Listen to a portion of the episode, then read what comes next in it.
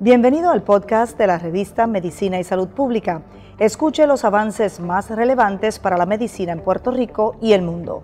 Si desea ver este podcast en vídeo, puede hacerlo en nuestro canal de YouTube Revista MSP.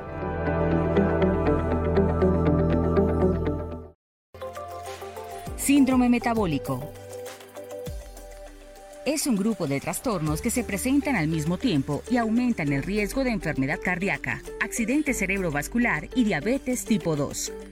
Estos trastornos incluyen aumento de la presión arterial, niveles altos de azúcar en sangre, exceso de grasa corporal alrededor de la cintura y niveles anormales de colesterol y triglicéridos.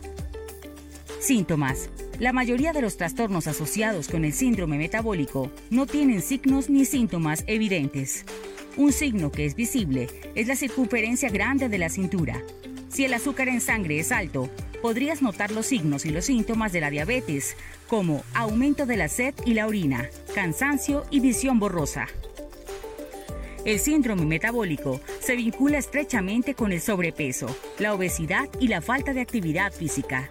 También se vincula con una afección denominada resistencia a la insulina. Prevención. Hacer actividad física al menos 30 minutos la mayoría de los días.